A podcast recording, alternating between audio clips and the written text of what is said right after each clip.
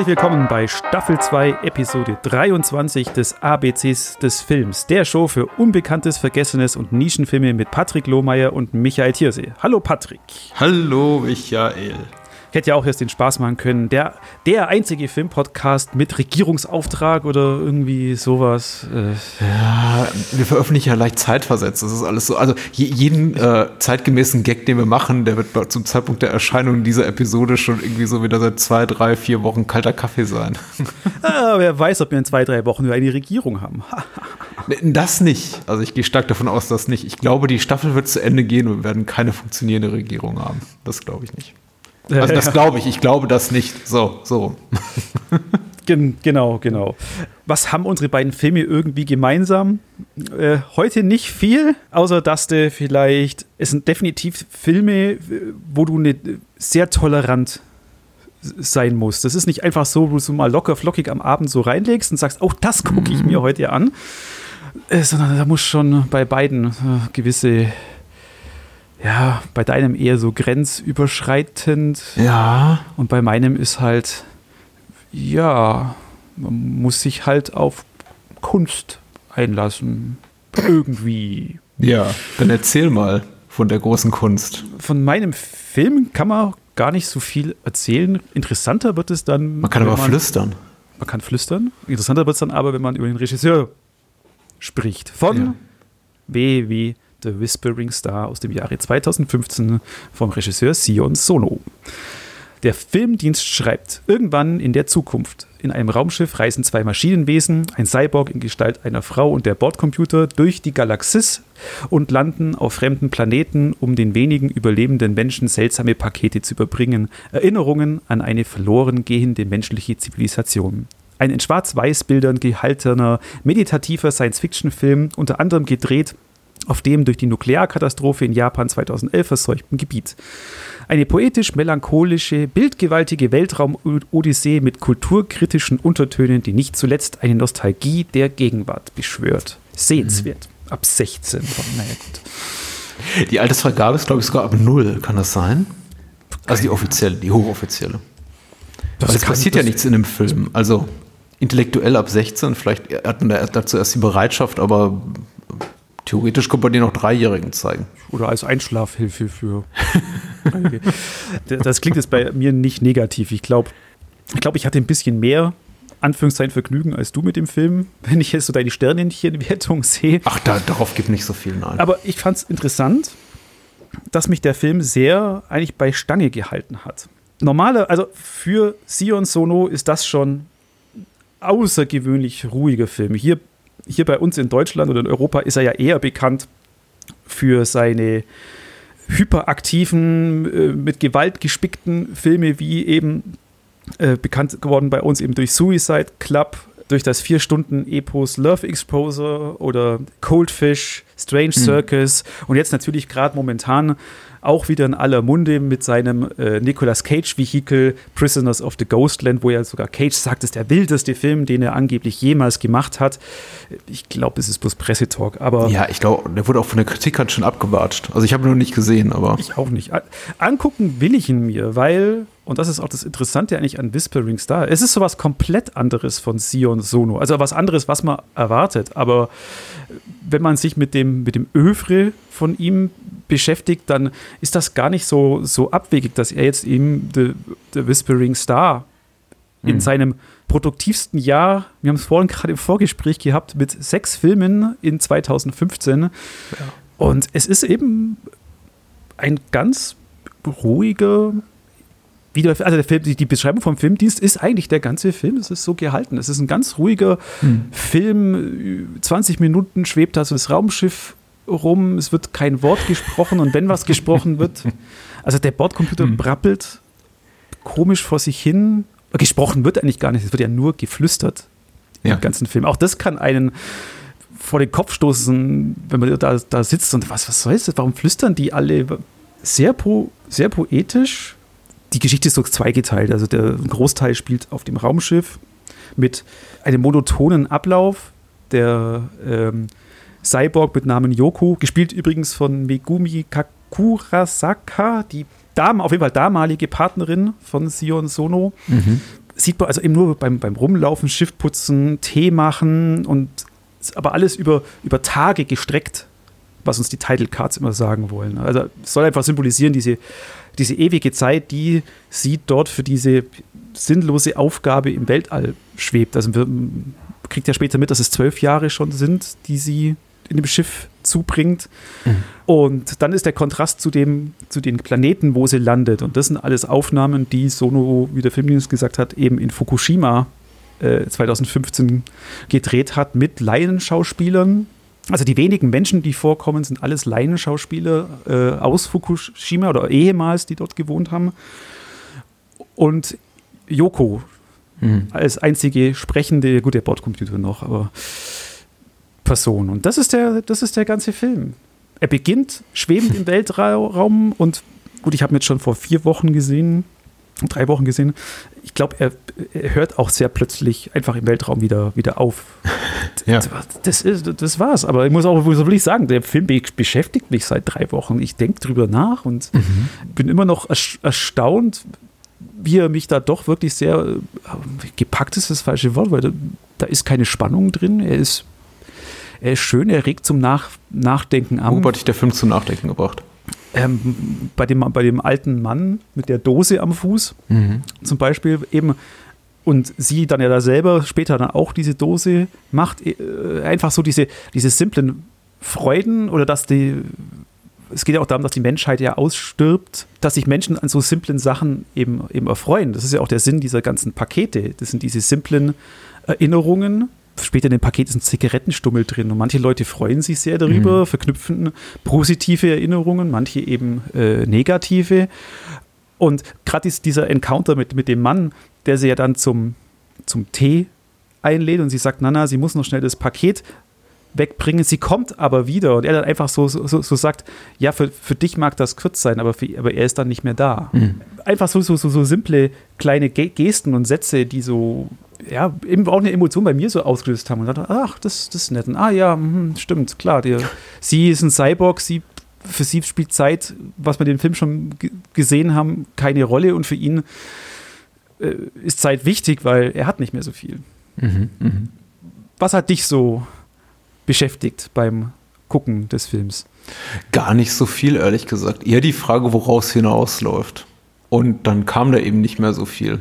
Also meine Wahrnehmung war, und das ist natürlich alles streng subjektiv und ähm, wirklich ohne größeren ohne größeres Wissen um das sonstige Schaffen von Sion Sono, mit dem dieser Film aber auch mutmaßlich nicht viel zu tun hat, weil das ja für ihn sehr, sehr ungewöhnlich, wie du auch schon richtig angedeutet hast, diese Art hier von kontemplativer, fast philosophischer Stille, die dieser Film zelebriert, diese statische Schönheit auch, die ich übrigens sehr ansprechend fand. Also ästhetisch ist das alles recht hübsch. Ich mag auch diese hochauflösende digitale Schwarz-Weiß-Welt, die wir da sehen. Das hat alles eine sehr, sehr schöne Ästhetik, die, mich, die mir auch gefällt tatsächlich. Ich mag auch diese, dieses Low-Tech-Ambiente, diese Low-Tech-Science-Fiction, mhm. also alte quasi Alltagsgebrauchsgegenstände, die wie Batteriefächer und alte Transistoren, Radios und Tonbänder und Kassetten und sowas. Das ist alles schon relativ hübsch. Also besonders hübsch fand ich tatsächlich, wo sie ihre, ich glaube, ihre Akkus auffrischt und da hat dann quasi dann nur so ein Batteriefach am Bauch und äh, steckt er eben neue äh, AAA-Batterien rein. AAA-Batterien einfach rein und äh, das war schon einfach sehr hübsch, auch wenn ich nicht glaube, dass sie so funktionieren kann mit so wenig Power, aber na gut, geschenkt. Also das fand ich schon hübsch und auch mal, wenn der Film so ein bisschen verspielt und albern wurde, fand ich ihn dann doch auch sehr ansprechend, inhaltlich ansprechend. Ansonsten habe ich mich tatsächlich irgendwann so gefragt, so auf halber Strecke, was kommt jetzt da eigentlich noch? Und diese Tagebuchstruktur, die der Film eben zu Beginn etabliert, durch diese Texttafel, Montag, Dienstag, Mittwoch, Donnerstag, Freitag und so weiter. Und dann wiederholen sich natürlich auch die Wochentage, weil der Film spielt nicht über Zeitraum X, sondern über. Ich hatte den Eindruck, dass, dass es über, über Jahre geht. Ja, ich, äh, die, die Wochentage spielen letztendlich auch, glaube ich, gar keine Rolle. Also es ist auch vollkommen erratisch. Also ein Dienstagskapitel könnte genauso gut ein Donnerstag- oder Sonntagskapitel sein. Es spielt eigentlich keine Rolle. Und das ist ja schlussendlich auch, glaube ich, das, was uns der Film mitgibt. Es spielt keine Rolle, Zeit spielt keine Rolle, das Gesagte spielt keine Rolle.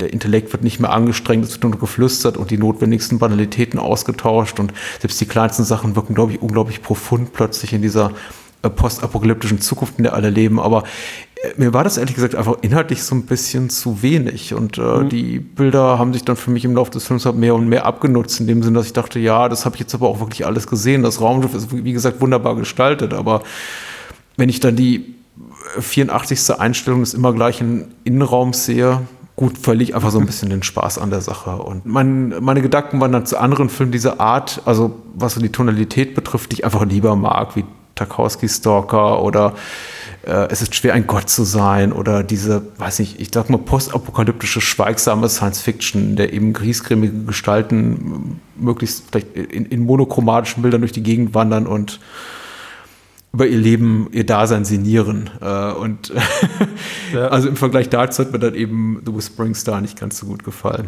Trotzdem ein sehr, sehr ansprechender Film, also optisch, muss ich sagen. Sion Solo, ich bin jetzt auch drauf gekommen, er hat schon mal so einen ähnlichen Film mhm. gemacht, und zwar äh, The Room mhm. aus dem Jahr 1992. Das war wohl auch der Film, der so seine, seine Karriere, also am Anfang etwas derailed hat wie, wie, er auch selber sagt. Das war auch, auch so ein Film. Da geht es um einen Auftragkiller, der äh, sich von einem Angestellten in Tokio herumläuft und, und eben ein Zimmer sucht. Und das muss wohl auch so, auch in Schwarz-Weiß mit langen Einstellungen, Bildern und einfach auch nur Sion sagt, sagt, er hat das Drehbuch wie, wie verschiedene zwölf Poems geschrieben, zwölf Gedichte und das ist eigentlich dann auch The Room geworden. also er hat schon was sowas schon, schon, schon gemacht. Das Interessante war dann eben, wie gesagt hat, das war dann, er hatte einen Erfolg davor mit einem mit einem anderen Film und hat eben Angebote vom Fernsehen bekommen und hier, ob er diese kind Kinderserie was verfilmen will. Und er hat gesagt, nee, er will, hat jetzt noch die Idee im Kopf, er will eben The Room machen. Und das floppte dann Kap Kapital. Und, und, wenn man auch wirklich, wirklich so jetzt die, die, seine IMDB seine Filmografie anschaut, da sieht man wirklich, also 92 war The Room und dann sein nächster war ein, ein Kurzfilm 95 und dann erst wieder 97.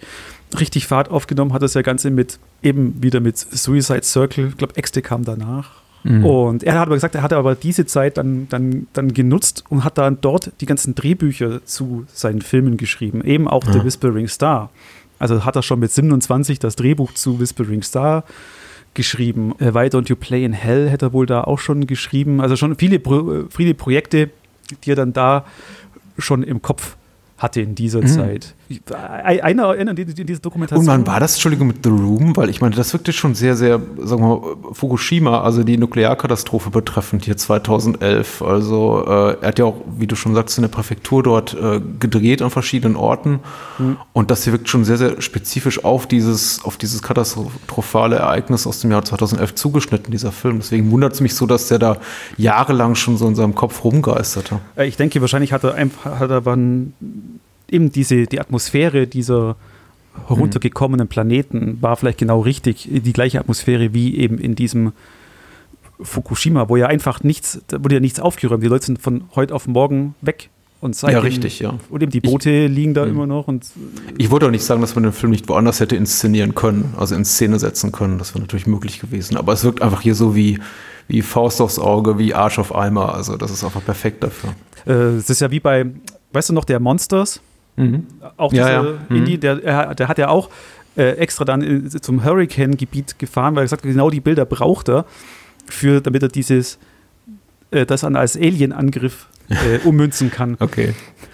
Wahrscheinlich hat er es dann eben da Sonos so auch gemacht. Aber eben in der Doku war dann auch ein, ein Film, Experte in ähm, Japan drin, der gemeint hat, also hätte Sono nicht diese Lücke drin, hätte eben Love Exposure der Filme früher gemacht, würde, hätte er die japanische Filmlandschaft total verändert. Und mhm. jetzt steckt er halt eben in den 2000ern drin, wo er jetzt wirklich einen Film nach dem anderen rausgehaut hat und sogar eine Netflix-Serie. Ja, ich folge seinem Schaffen nicht so sehr. Ich weiß auch nicht, also irgendwas spricht mich daran nicht an, aber ich, ich, ich werde mich ihm noch nähern im Laufe der Jahre. Ich habe ja noch ein bisschen Zeit. Also gemessen an diesem hier drängt es mich jetzt auch nicht, diesen Vorgang zu beschleunigen. Also kein Film, den ich jetzt geguckt habe, nachdem ich gesagt habe, ich muss mehr von Sion Sono sehen, aber er ist hervorragend inszeniert. Ich frage mich einfach doch nur immer, wo ist der Sinn und Zweck des Ganzen, was ein Film nicht zwangsläufig leisten muss. Aber was mir tatsächlich hier so ein bisschen fehlte, war, war die Schlüssigkeit des Gezeigten. Mhm. Ich mag eben, wenn ich solch irgendwie mir entrückte, geografisch wie sonst wie zeitlich entrückte Orte sehe, auch gerne wissen, wie man da hinkommt und wie es so weit gekommen ist. Und wir erfahren ebenso wenig über den Hintergrund, wie, wie die Menschen auf diesen verschiedenen Planeten da leben, die auch alle irgendwie gleich aussehen oder ähnlich aussehen. Das ist eben dann auch gegeben, wenn du immer in derselben Region filmst und da fehlt mir einfach so ein bisschen Komplexität vielleicht auch. Ich weiß nicht, ob ich mich da gut ausdrücke.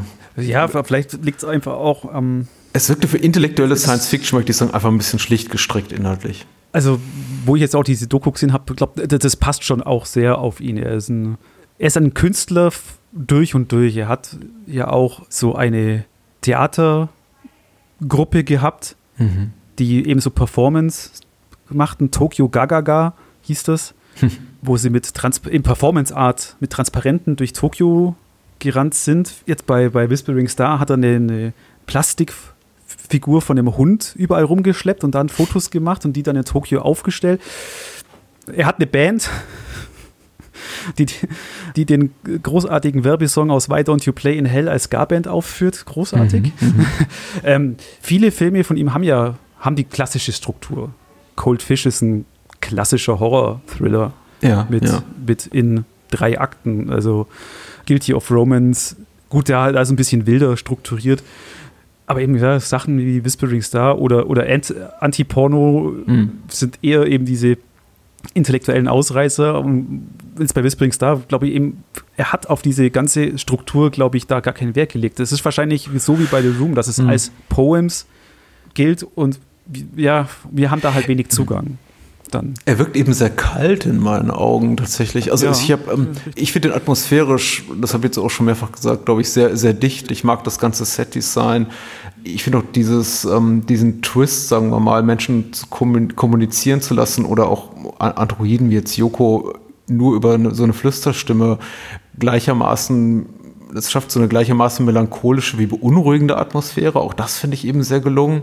Aber das alles bewegt mich eben mehr und mehr dazu, mir die Frage zu stellen, okay, worauf wohin zielt das Ganze? Was erfahren wir da noch an Hintergründen? Und das kommt dann eben einfach nie. Der Film endet im Grunde so, wie er beginnt, mit einigen philosophischen Einsprengseln zwischendurch, wie die Menschen sehen sich lieber an ferne Orte, als dass sie an solche reisen. Und ich denke mir, oh ja, oh, das ist ja sehr, sehr tiefgründig, aber Kommt da jetzt noch irgendwas? Also sehen wir das irgendwie versinnbildlicht an irgendeiner Stelle später, was, was der alte Mann da sagt? Aber nee, ähm. eigentlich, eigentlich nicht. Also die Szenarien werden e-, etwas interessanter, etwas komplexer und die letzte Szene da mit dem Schattenspiel dort ist auch wirklich, also auch inszenatorisch ganz toll gelöst, aber mhm, mhm. Ja, aber, aber, aber da, da kommt nichts mehr. Ja, da bist du ja auch, warum muss sie jetzt da leise sein mit 30 Dezibel? Das, das wird ja noch dann nie ergründet. Da passiert ja auch nichts, dass sie mal aus Versehen Hachi sagt. und, und, alle fallen tot um oder irgendwie so. Nee, das ist ganz. Aber ich habe das Gefühl schon, dass Sono erwartet, dass wir tatsächlich empathischer reagieren auf die Figur von Yoko oder wie, also ich rede jetzt nur von mir, mir, mir ist es eben nicht gelungen, weil sie wird ja schon als eine tragische Figur inszeniert, die dann ihre eigene Stimme auf Tonband hört und dann geht ihr das Tonband kaputt. Und ich glaube schon, dass die Erwartungshaltung da ist des Filmemachers, oh, das ist jetzt aber hochdramatisch für diese, für unsere Protagonistin. Und ich sitze da und denke mir, ja, ja, Nee, also. Er, er, er, spielt, er spielt da ja oft, oft mit, wo dann auch der Bordcomputer sagt erstmal mit Meteoriten voraus und du, oh, hm. oh, oh. irgendwann äh, äh, schäumt der Bordcomputer und das Schiff neigt, das die eine Actionsequenz, das Schiff neigt sich um ein paar Grad nach ja, rechts. ich fand es auch ganz amüsant, ehrlich gesagt, dass der Filmdienst es in seiner Inhaltsangabe etwas so hat klingen lassen, als hätten wir zwei gleichwertige Protagonisten in diesem Film. Das stimmt ja nur nicht wirklich. Also. Ja.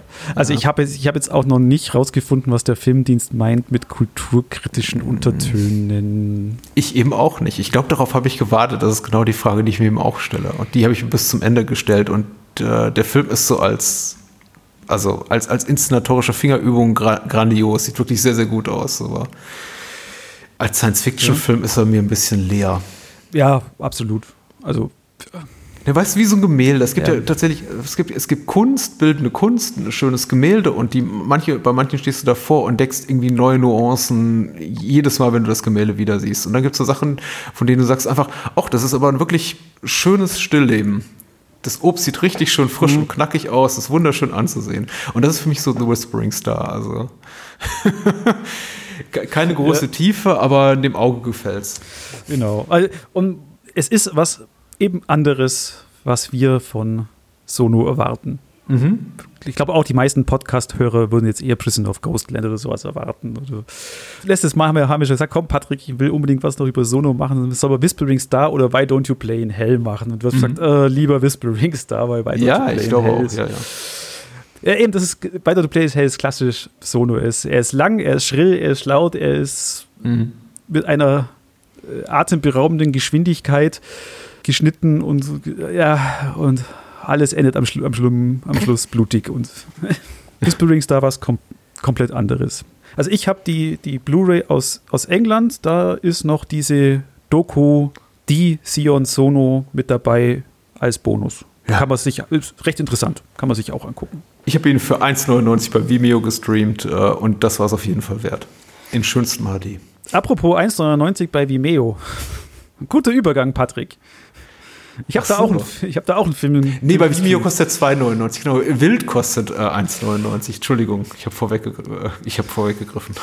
Aber jetzt dein Film. Du hast ja schon gerade den, den, Titel verraten. Ja, tut mir leid, ich habe es gespoilert. Es geht um Wild aus dem Jahr 2016 von Nicolette Krebitz ähm, auf dem Regiestuhl und sie hat eben auch das Drehbuch geschrieben. Nicht zu verwechseln mit ähm, Wild, dem Reese Witherspoon-Film, der 2014, glaube ich, rauskam. Zumindest titelseitig mhm. ist eine Herausforderung, Wild zu finden, auch weil der Titel eben des Films super generisch ist. Also Wild sagt erstmal gar nichts aus. Wobei das Poster fand ich ganz ansprechend. Immer. Das hat mhm. mich immer so irgendwo gepackt und sagt, oh, das sieht interessant aus. Und eben immer vor mich hergeschoben, auch den Film, wo mhm. du gesagt hast, ah, soll ich wild machen? Ich, ja, ja, oh ja, oh, oh ja, schau mal wild an, will ich sehen. Ich habe mich vor ein bisschen im, im Vorgespräch über die äh, Angabe des Produktionsjahres wiederum beim Filmdienst geärgert, weil die eben immer das Produktionsjahr angeben und in dem Fall 2014 und dachte schon, ich hätte wiederum einen Fehler gemacht und äh, das sei doch der Reese Witherspoon-Film, äh, den ich hier aufgeschlagen hätte bei filmdienst.de. Nee, es ist schon wild und das Produktionsjahr, äh, das eben zwei Jahre entrückt ist, chronologisch vom, vom Zeitpunkt des Erscheins, deutet schon darauf hin, der Film hat eine lange Gestation hinter sich, also vom Dreh bis zum Weg auf die auf deutschsprachige Leinwände hat es ein bisschen gedauert. Der prämierte auch Anfang 2016 ausgerechnet in Sundance, was ja für eine deutsche Produktion eher ungewöhnlich ist und kam dann erst im Sommer des Jahres 2016 hier ins Kino. Das sorgte eben dafür, dass der Film mit allerlei Vorschusslorbeeren hier schon ankam und ich glaube, das war auch der Grund, warum ich gesagt habe, ich gehe ins Kino da rein, weil da war ansonsten nicht viel dran an dem Film. Ich, ich, muss ganz ehrlich sagen, weder das Poster noch die Namen der Beteiligten, die mich anschrien und sagten, geh da rein, den musst du im Kino gucken. Das ist ein großer Kinofilm. Na, für mich war es eher so überraschend mit, oh, Nicolette Kripit macht Regie, cool. Ja, ist auch nicht ihr erstes Regiewerk. Ähm, ich habe, also als er eben hier eintrudelte, hat er eben schon so fünf, sechs, sieben Monate einfach kritische Euphorie angesammelt. War gebettet auf einem Polster aus lobenden, lobhudelnden kritischen Stimmen und traf dann eben ein. Hier im Kino habe ich mir angeguckt und war sehr, sehr angetan. War eine der schönsten Kinoabende, die ich, glaube ich, in diesem Sommer hatte. Echt jetzt? Ja, tatsächlich. Okay, okay. Äh, und der Filmdienst schreibt, als eine apathisch vor sich hin lebende junge Frau in einem Park in Halle Neustadt einem Wolf begegnet, verändert sich ihre Existenz radikal. Sie verliebt sich, fängt das Tier ein und nimmt es mit in ihre Wohnung. Bald bröckeln die Grenzen zwischen Jägerin und Beute, Mensch und Tier. Überzeugend erzählt der Film von der Tierwerdung als Befreiung aus zivilisatorischen Zwängen, wobei die Verwilderung nicht als Kontrollverlust, sondern als Emanzipationsgewinn ausbuchstabiert wird. Dabei verlässt der utopische Entwurf nie den Boden zur Realität, skizziert vielmehr ein ebenso offenes wie anspielungsreiches Szenario Szenario, das in der beeindruckend furchtlosen Hauptdarstellerin und der kongenialen Kameraarbeit seine Basis findet. Sehenswert ab 16. So, ist natürlich jetzt wieder sehr, sehr verkopft, finde ich, für einen sehr emotionalen Film, aber es ist ja grundsätzlich nicht verkehrt, was der Film jetzt hier schreibt. Die Hauptrolle ja. spielt äh, Lilith äh, Stangenberg, die mir auch äh, zuvor nicht bekannt war, die spielt Anja und äh, Georg Friedrich spielt ihren Chef Boris und das war es dann eben auch fast schon so an wichtigerem Personal. Es gibt noch ein paar Randfiguren, die hier unter aufschlagen, aber es ist wirklich hauptsächlich tatsächlich der Kern des Films ist die, das Verhältnis von Anja eben mit diesem Wolf, den sie mhm. quasi anlockt und dann auch in ihre Wohnung lockt. Und Boris der, dann noch so. Boris spielt auch eine Rolle. Aber er ist, sagen wir mal, nur so die, ähm, das zweitgrößte ähm, Objekt von Anjas Begierde. Der Wolf steht dem voran. Und insofern haben wir auch einen kleinen inhaltlichen Brückenschlag zum Ende der ersten Staffel des ABC des Films, als wir über Sue gesprochen haben. Das habe ich mir auch schon gedacht. Keine Staffel ohne Bestiality. Wobei die, dieser Film eben nicht so weit geht, dass man sagt, hier wird ein Koitus mit einem Wolf gezeigt. Es gibt durchaus eine erotische, sinnliche Beziehung zwischen Anja und eben diesem Tier, das in ihre Wohnung lockt und das äh, Tier wiederum zerlegt dann eben auch die Wohnung adäquat, wie es eben so ein großer Wolf tun würde. Aber es ist eher, ja, wie, wie es der Film jetzt richtig schon beschreibt, ähm, sinnbildlich zu sehen, als eine Allegorie. Also es ist irgendwie auch märchenhaft. Es hat niemals so, finde ich, was übersexualisiertes, überbedrohliches. Es gibt sexualisierten Sex, also Sex einfach, nackten Sex. Der findet aber mit dem äh, Chef tatsächlich mit Boris dann auch statt äh, von, von, Anja. Ich möchte jetzt hier noch nicht zu sehr ins Detail gehen, um zu viel zu spoilern, obwohl es kein Film ist, der irgendwie sowas wie eine Thriller-Handlung besitzt. Aber es passiert doch einiges und das ist auch hier und da mal überraschend. Aber ich glaube, es ist nicht der Film, den man erwarten könnte, wenn man jetzt hier so auf dem Papier aus schwarz auf weiß liest. Ähm, es geht um die Liebesbeziehung einer Frau zu einem wilden Tier. Richtig, richtig. Wie hast du es denn wahrgenommen? Hat dir der Film gefallen? Gefallen in Anführungszeichen. Okay. Ich habe es zum Teil äh, verglichen mit, äh, mit Raw. Mhm. Ja, sehr gut. Mhm. Weil er für mich so diese ähnliche Stimmung, Stimmung erzeugt. Also mit jeder Einstellung ist mhm. hässlich oder äh, äh, möchte ich nicht sagen ekelerregend, aber es ist so. Ja, also bei, bei, bei Raw ist der Intent wirklich dahinter, dass es ja, mit, weil er mit viel Grün arbeitet, eben, dass mhm. er diesen Ekel erzeugen soll äh, damit der Film dann noch, noch mehr wirkt. Und ich denke, hier bei, bei Wild ist auch diese, diese Farbreduktion, es ist ja alles in diesen Wolfsfarben gehalten. Es ist alles genau. in diesem mhm. gräulichen, gräulichen Ton. Es ist einfach depressiv, es zieht dich ja mit, mit runter. Und da gibt es mhm. auch kein großes Ausbrechen draus. Ich, für mich war immer wieder, äh, im, okay, die Anja reitet sich immer weiter in die Scheiße. Mhm rein und, und immer mehr. Und nein, Kind macht das nicht. Von daher war also diese, die Erfahrung, den Film zu sehen, war keine schöne Erfahrung. Aber ich fand, den, der Film war dadurch schon, schon sehenswert. Man muss halt bereit sein, da auch über diese Grenzen, Grenzen zu, zu gehen. Und es gibt ja auch diese eine Szene mit, mit dem, Liebesszene mit dem Wolf. Ich denke mhm. denk mal schon, dass da ein normales Publikum vielleicht sagt, okay, that's it, aufstehen, wir gehen heim. Mhm. Oder, oder so. Also ja, ich glaube auch. Also wenn man wirklich sehr, sehr dünnhäutig ist in der Hinsicht und nichts gewohnt ist und wirklich eben unter Programmkino versteht, willkommen bei den Sties, ist es, dann kann ich mir schon vorstellen, dass diese Klientel da sagt, okay, das ist jetzt doch nicht, nicht zu uns Trude. Aber ähm, ich glaube, wer also ein bisschen aufgeschlossener ist, der hält das schon aus. Es geht niemals in den pornografischen Bereich oder äh, ja, wobei, also mhm. Mhm. Was, was, was, meinst du? Ja, ja, nee, nee, nee ich, ich, will, ich will nicht spoil, äh, spoilern, aber ähm, naja. ihre, sagen wir mal, Kündigung ist dann doch sehr. Ja, ich sag jetzt mal, wer einen Lars von Trier-Film gesehen hat um die Jahrtausendwende, der kommt hiermit auch klar. Ja, stimmt, das kann ich unterschreiben. so ungefähr auf dem Niveau. Und es ist weniger verstörend dabei, weil es ja am Ende, zumindest war das meine Wahrnehmung, dann auch in eine versöhnliche Richtung geht. Aber ich, was du über Bildgestaltung und so gesagt hast, ist auch ganz wichtig. Der Film sieht wirklich äh, erstaunlich, also ungewöhnlich aus, gerade für eine deutsche Produktion. Die gedeckten Farben, fast monochromatisch, Kamera Reinhold Vorschneider, aber da wurde eben auch viel gelöst hier im Nachhinein, glaube ich, mit digitalem Color Grading. Ja. Der Schauplatz des Ganzen eben Halle Neustadt ist auch sehr ähm, ungewohnt für, sagen wir mal, so eine, für das deutsche Filmguckerauge, das eben mehr gewohnt ist, München, Frankfurt, Berlin, Stuttgart oder sonst was da, Hamburg auf Zelluloid oder auf Digitalfilm zu sehen und diese Wohnlandschaft da auch zu sehen mit den ganzen Plattenbauten. Äh, und Vorstadt Brachlandschaften, das ist schon, mhm. ist schon eher ungewöhnlich. Was mich ein bisschen immer so, so irritiert hat, der mir da ist mir aber, aber dann sehr ans Herz gewachsen, eben mhm. ist Bo Boris, gespielt von Georg Friedrich mit seinem breiten österreichischen Akzent. Also den fand ich super. Also am Anfang habe ich halt gedacht, ja, das ist dieses Arschloch-Chef, der einfach nur am Telefon ist und einfach mhm. nur mit einem Tipp-Ex gegen die Scheibe wirft, damit Anja ihm Kaffee holt. Aber den fand ich, fand, fand ich cool.